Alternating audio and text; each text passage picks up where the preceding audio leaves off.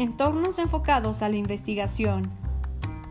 En la actualidad, los procesos académico-investigativos basados en entornos virtuales de aprendizaje mediados por las TIC son aceptados y utilizados de forma progresiva, aunque en varios sectores esta modalidad formativa todavía es visualizado como una derivación o complemento de la educación a distancia. No obstante, ya existen modelos de formación virtual bastante desarrollados que están siendo aceptados como una nueva modalidad de formación académica, que cuenta con sus propias raíces, la fundamentación y un modelo pedagógico, los cuales difieren en varios aspectos de la educación a distancia.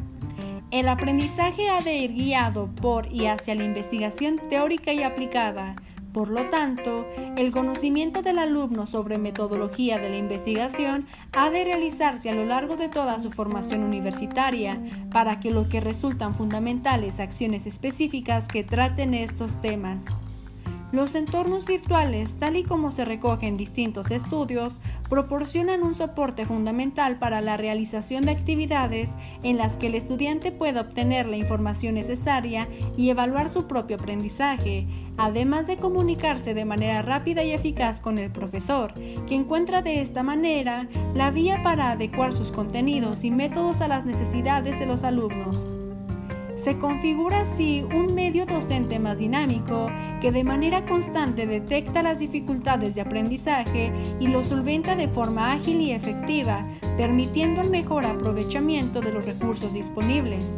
La tecnología educativa constituye el motor necesario para cumplir las expectativas que plantean trabajos como el de Rodríguez Díaz para la educación superior del siglo XXI en un intento de mejorar la calidad docente y, por supuesto, de permitir la integración de la investigación en este nuevo modelo.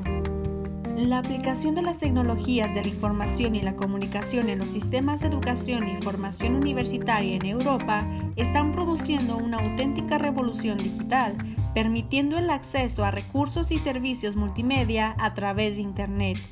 Estas nuevas posibilidades afectan tanto al alumnado como al profesorado, facilitando la realización de actividades que proporcionen al estudiante unos conocimientos básicos sobre investigación, a la vez que se constituye un soporte eficaz para el desarrollo de trabajos científicos.